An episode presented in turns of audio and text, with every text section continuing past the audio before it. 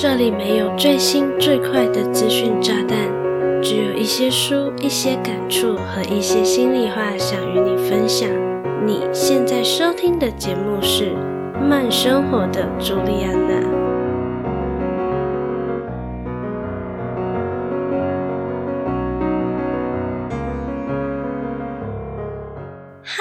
大家好，我是朱莉安娜，感谢你收听《慢生活的朱莉安娜》第十五集。本集的主题是：作为一个曾经完全无法拒绝别人，甚至会为了达到别人的期待而拼了命去努力的我，特别想与你分享的，那就是讨好型人格。讨好型人格也被称为取悦症、圣母病、烂好人，需要被需要的人。因此，这一集的节目特别适合总是习惯的迎合他人想法，总是把他人的需求放在第一顺位的你来收听哦。希望收听了这集节目的你，可以好好的重视自己内心的想法与感受。不再活得那么累。同时，这一集有很多我的经历想和你分享，所以节目时长应该会是截至目前为止最长的一集哦。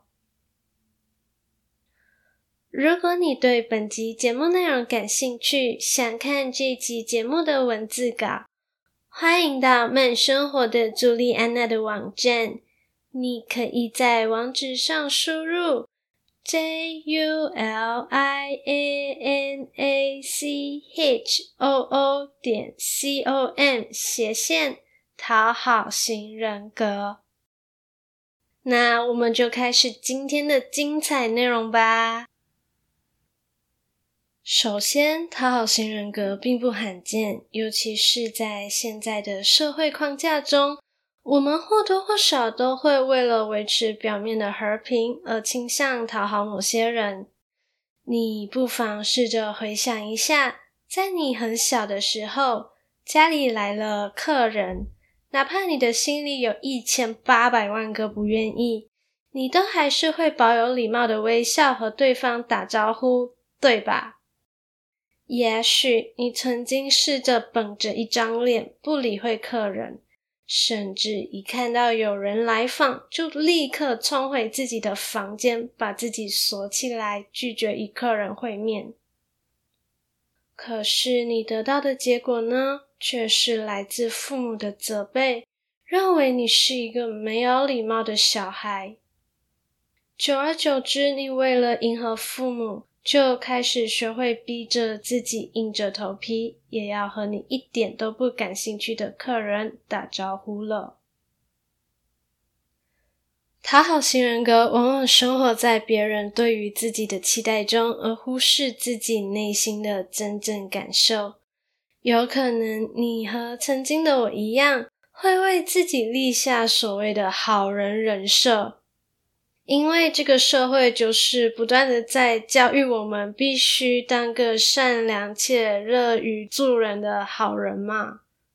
也因为这样的人设，你对于别人的需求可以说是有求必应，甚至会完全看不到对方有可能正在利用你。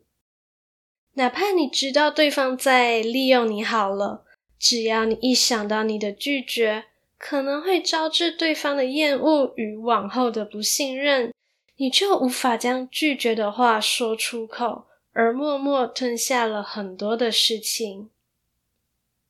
那一个拥有讨好型人格的人，往往会出现以下六个特征。现在就请正在收听节目的你，检视看看自己是不是也有这些特征呢？第一个特征是对自己的不自信。你的不自信使你害怕说出自己内心真实的想法。这常见于在有上下级的关系中，例如家庭、学校、公司等等。你可能很常认为自己是处于弱势的下层关系，感觉说出自己的想法后，势必会遭受到来自上层关系的否定和攻击，所以自然也无法勇敢的开口表达了。第二个特征是，不管是谁的问题，你都会认为是自己的错，因此“对不起”这三个字简直就是你的人生口头禅。在与人发生冲突的时候，比起正视并解决问题，你更在意自己是否惹对方生气了。就算你其实是知道问题的症结点不在自己，却依然会抢先道歉，只希望能快点安抚对方的情绪，以尽快结束这场令你害怕的冲突。第三个特征是总是迎合他人。你有没有曾经在和朋友出门讨论要吃什么的时候，你其实是有想法的，甚至你可能都已经找好了想吃的餐厅该如何抵达，有什么餐点是你有兴趣的，但是你就是无法将你的想法说出口，或是在你鼓起勇气表达想法后，你的朋友表示不感兴趣，你就会立刻说：“那没关系，没关系，我们吃别的吧。”你想吃什么呢？而不是尝试说服对方。第四个特征是你对他人有求必应，无法拒绝别人。你害怕拒绝别人会导致对方讨厌自己。即使你很明确的知道自己并不喜欢这么做，或是现阶段的能力上有困难，也是无法开口拒绝的。或是你终于开口拒绝别人后，又会让自己承受莫名的内疚与心理压力。第五个特征是你非常在乎别人对自己的看法。尽可能不让自己被任何人讨厌，更害怕自己对他人而言是一个麻烦的存在，因此对他人开口说出自己的需求，对你而言是一个难以跨过去的障碍。第六个特征是你没有设立原则，因此经常委屈自己。在人际关系中，你经常为了配合他人而忽略自己，反而无法让人知道你的底线究竟在哪里。周遭的人也会因为不知道你的底线，认为你就是一个好好先生，或是有求必应小姐，因此就会更得寸进尺的对你提出他们的要求了。以上六个特征，很多时候都不是单一存在，而是相互存在的。不过，拥有讨好型人格，不见得全然没有优点哦。那你想知道讨好型人格究竟有哪些优点吗？那就一定要把这一集的节目收听到最后喽。其实我也不太确定自己是不是所谓的需要被需要的人。不过，被需要对我而言确实是一件蛮有成就感的事，至少证明了自己不是一个废物，在这个世界上有人需要我为他做点什么。但是，期待自己被需要是一回事，被别人不断的消耗又是另外一回事了，而且，我也知道这样的自我认同方式，完全建立在他人对于自己的评价上。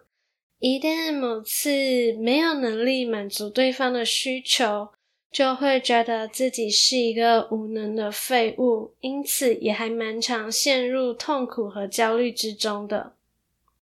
这样的行为模式真的不太健康哦。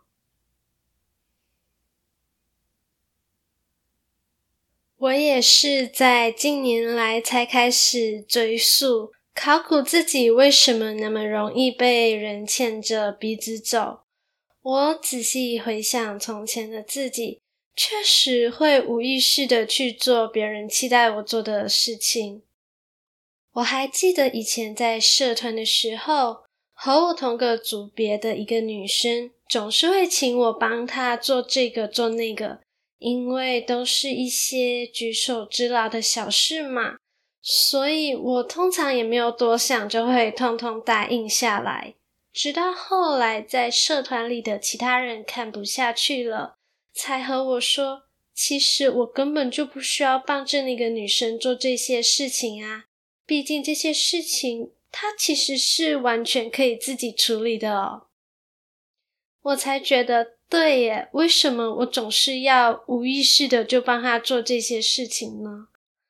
后来那个女生当然也还是会很习惯性的拜托我这个，拜托我那个。只不过当时的我，其实还是深受讨好型人格的困扰，即使我很想要直截了当的拒绝。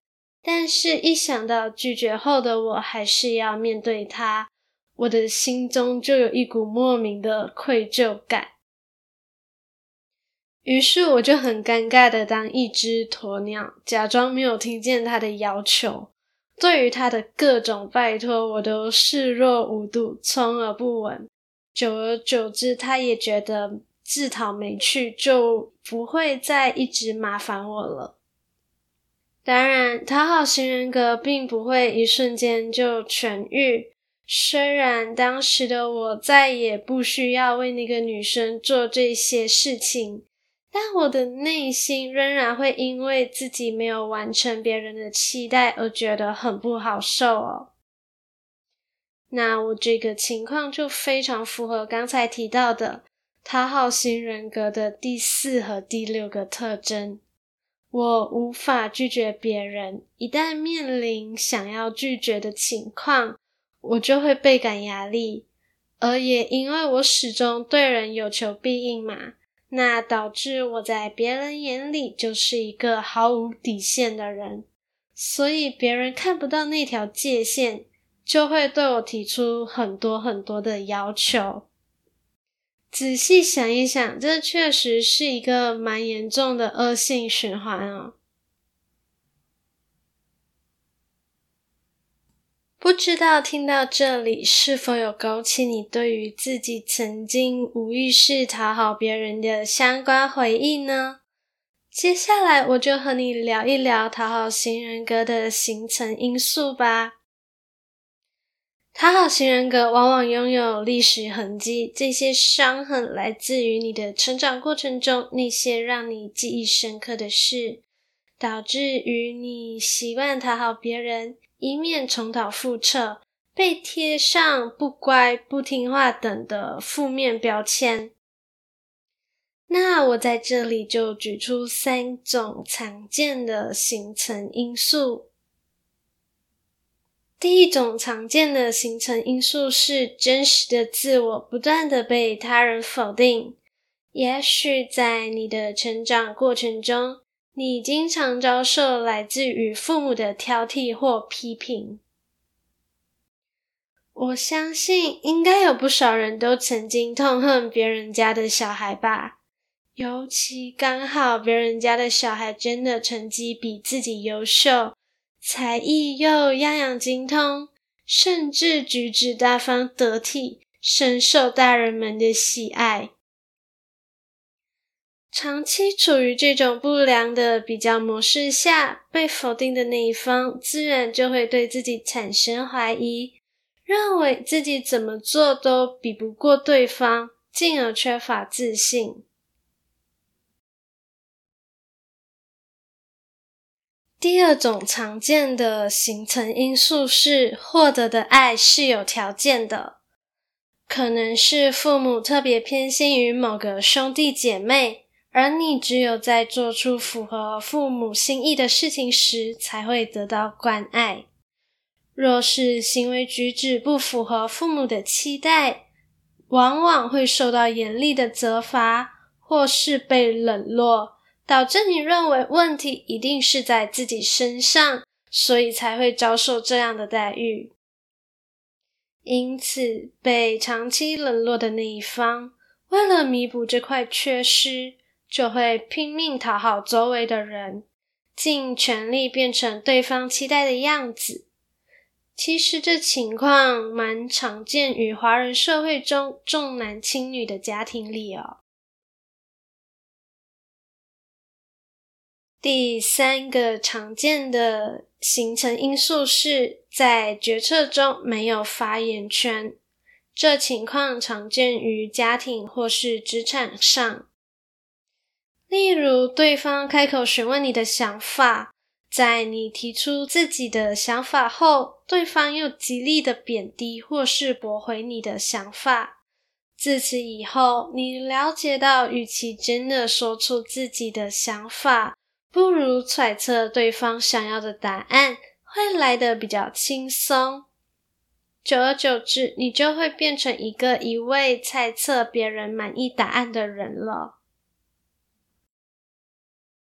根据以上几点，我就想到，在我小学六年级的时候，我和我爸妈说我想要一部手机，当时还是 Nokia 三三幺零的时代哦。诶，我是不是不小心透露年龄了？因为当时同班的同学有不少人都拥有了自己的手机，也因为即将毕业了嘛，所以大家会开始交换电话号码。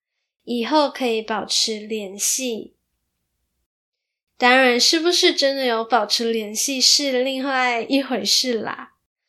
其实，在我开口和爸妈说我想要一部手机前，我就已经很紧张的在脑海中排练了各式各样的说法，希望能够说动他们。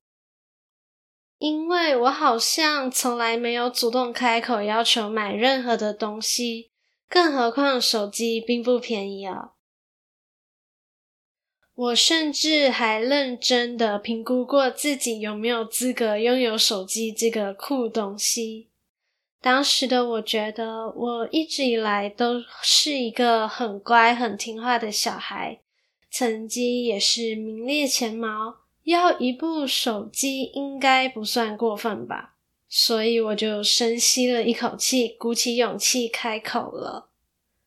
然后啊，我超级记得当时的场景。事件发生在车上，我在后座，我爸负责开车，我妈在副驾驶座。我几乎是战战兢兢的开口和我爸妈说，我想要一部手机。我妈就问我啊，要手机来干嘛？我就说啊，我们要毕业啦，有一部手机比较方便和同学联系嘛。结果我爸就噼里啪啦的讲了一堆，其实很多内容我都不记得了，不过有四个字至今仍让我印象非常深刻，也是让我觉得很受伤的。时至今日，我离大学毕业都过了好几年了，我都还记得小学六年级的时候，我爸是这样说的。他说：“我想要手机是因为爱慕虚荣。”那一刻，我觉得我的身上被贴了“爱慕虚荣”这四个字。那后来呢？我的第一部手机是用我小六检定考试的成绩所拿到的奖学金换来的哦，也算是如愿了啦。只是我还是没有学到教训哦。在我小学上初中的这段时间，我接触了不少的课外读物、举凡、儿童文学、各式小说，甚至是百科全书，我都迷到不行。然后我又再次战战兢兢的和我爸妈开口说，我想要买百科全书、小说之类的课外读物。虽然现在我的爸妈也会买书、看书来精进自己，但是在我还小的时候，除了我偶尔会和同学借小说回家看，我们家好像并没有阅读的习惯。那假如前面提到的小学六年级的我想要一部手机，很难不让我爸妈觉得我爱慕虚荣的话，那至少阅读是一个良好的习惯吧。但我无法理解的是，爸妈对于我的这个要求不置可否就算了，却和阿姨说我因为这件事闹脾气。为什么我会知道他们和阿姨说呢？因为阿姨用苦口婆心的口吻和我说：“爸妈赚钱很辛苦，叫我懂事一点。”至此，我就开始觉得，原来和爸妈说出自己的需求是一件非常不懂事的行为。身为儿女，怎么可以如此不懂事，不懂得体谅父母？所以我就开始渐渐的养成不敢说出自己的想法和需求的性格。我甚至到大学入学前，因为就读科系的关系，需要自备一台效能比较好的笔电，都无法勇敢的开口，而随便让我爸买了一台价格相对便宜，但是效能其实非常不适合我就读科系的笔电。想当然尔，即使我再努力维护这台笔电，经过一系列 Adobe 软体的操劳下，这台笔电在我快毕业的时候也差不多寿终正寝了。储存和各种运作的速度都超级慢。但我还是将就的用了很长一段日子。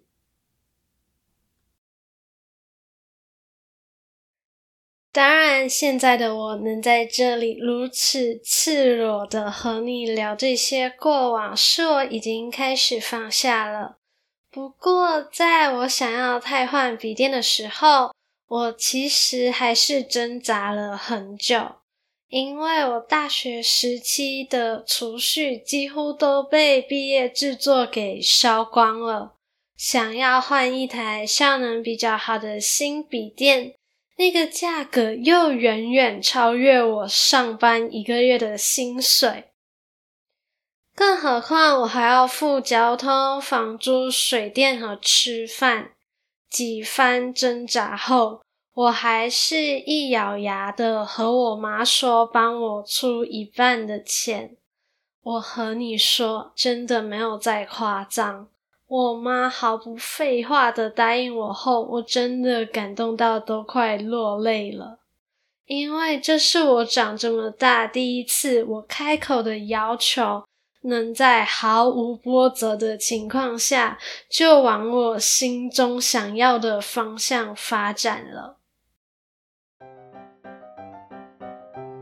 Hello，我是朱莉安娜。你现在收听的是一则不可跳过的广告哦。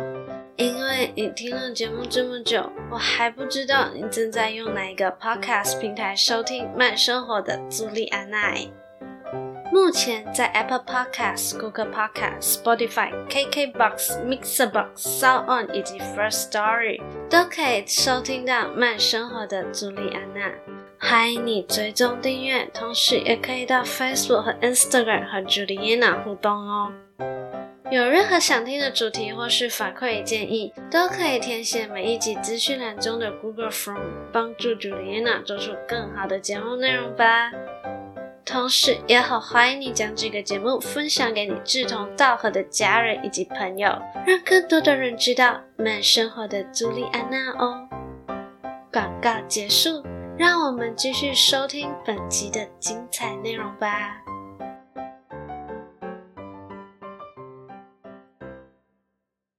说实话，我也是在这几年才对自己拥有讨好型人格这一点有更清晰的认知。虽然有人对我提出要求，或是需要我帮忙的时候，尽管我不是很乐意，但是。只要我一想到我 say no 的话，对方可能会因此而不开心，我就会觉得非常的抱歉，而我也会因为我的拒绝也感到不开心。或是在双方讨论事情各持己见、僵持不下的时候，我通常还是会成为那个先妥协的人，因为我清楚的知道。再争执下去，对方很有可能会有很多负面的情绪，或是他其实已经在不开心的情绪里面了。这个时候，我就会成为首先退让的那一个。以上这些情况都还是现在的我会蛮常遇到的。既然我已经清楚明白自己不开心的原因，就是因为总是配合别人而委屈自己，那我就应该要尝试改变嘛。所以，我现在已经会懂得努力顾及自己的真实想法与感受，而不是忽略自己去满足其他人。那当你清楚意识到自己拥有讨好型人格，而想要改变现状、突破自我的话，你能怎么做呢？我有对此做一些功课，同时自己也正在一步一步的实践当中。如果你和我一样深受讨好型人格的困扰，在这里就邀请你和我一起摆脱讨好型人格吧。那第一个步骤就是放弃必须要让每个人都喜欢你的想法。你必须清楚的知道，你是无法满足所有人的，这也是讨好型人格必须正视的人生课题。也许在成长的很多情境里，我们会被迫满足在我们之上的人，例如在家庭里，我们必须当个听话、懂事、乖巧、孝顺的乖小孩。在学校里要当个品学兼优的好学生，长大成人之后，在工作环境里必须是一个做事效率高的好员工。诸如此类的要求框架，很多时候其实都是我们先设定给自己的，希望自己能拥有这些正面的人设。当然，也不排除其他人会对我们有这样的期望。但是你知道吗？除非你做了违背伦理道德或是犯法的事，否则在你和普通人般的生活当中，并不会有人对你做的事情有太多的想法。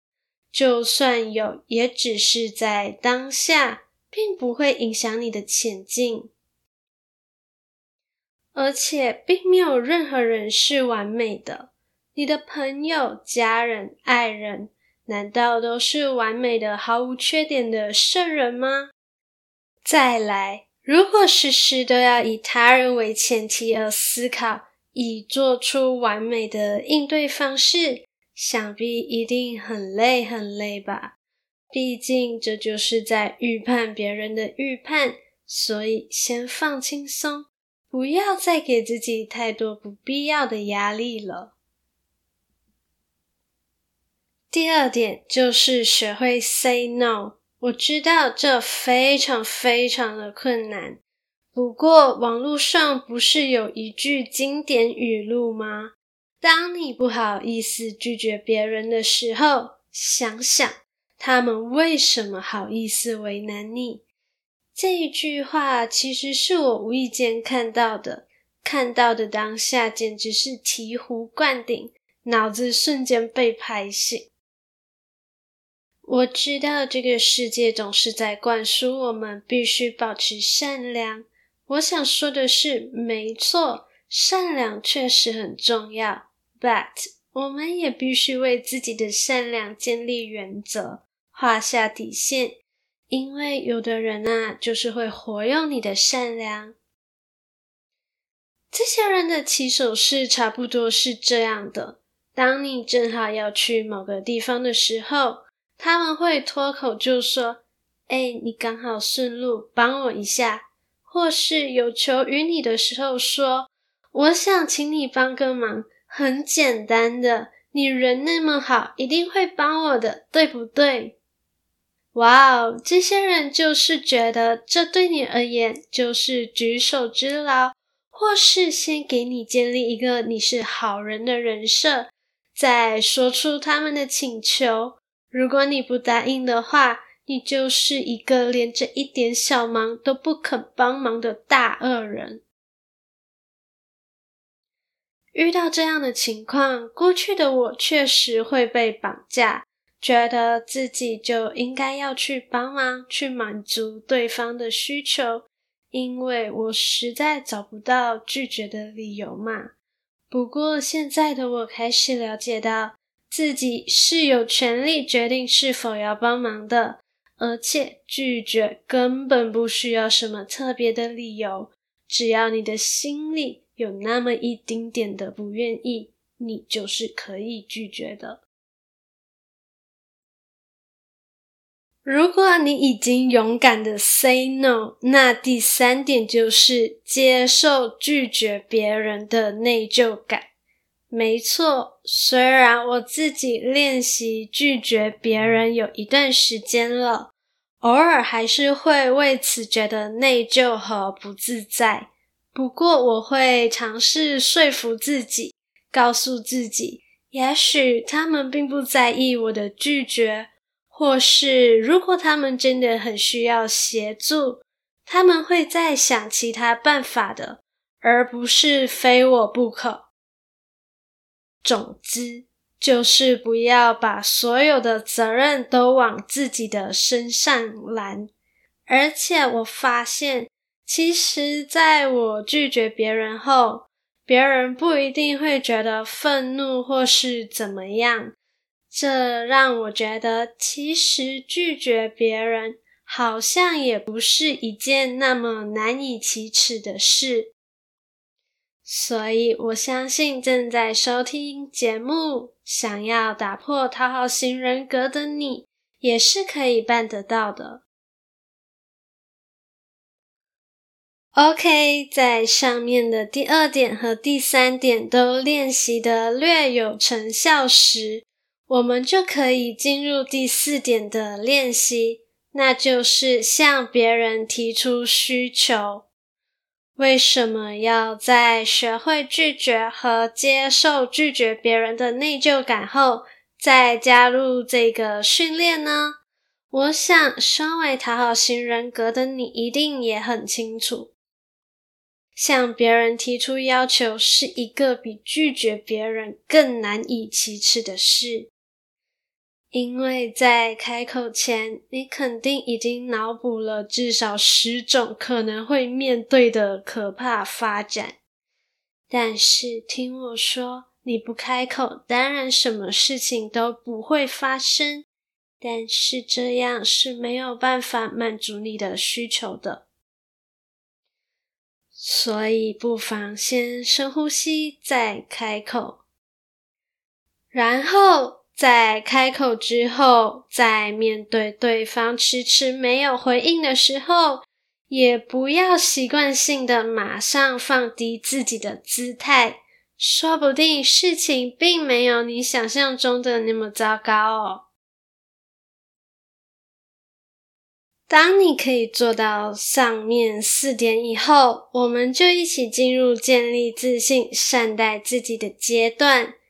如果你的自卑来源是因为身边有太多优秀的人，而在你的比较之下，你自己心里认为你并没有对方优秀的话，就不妨问问自己，为什么会觉得对方比自己优秀，然后尝试模仿对方你认为最优秀的地方。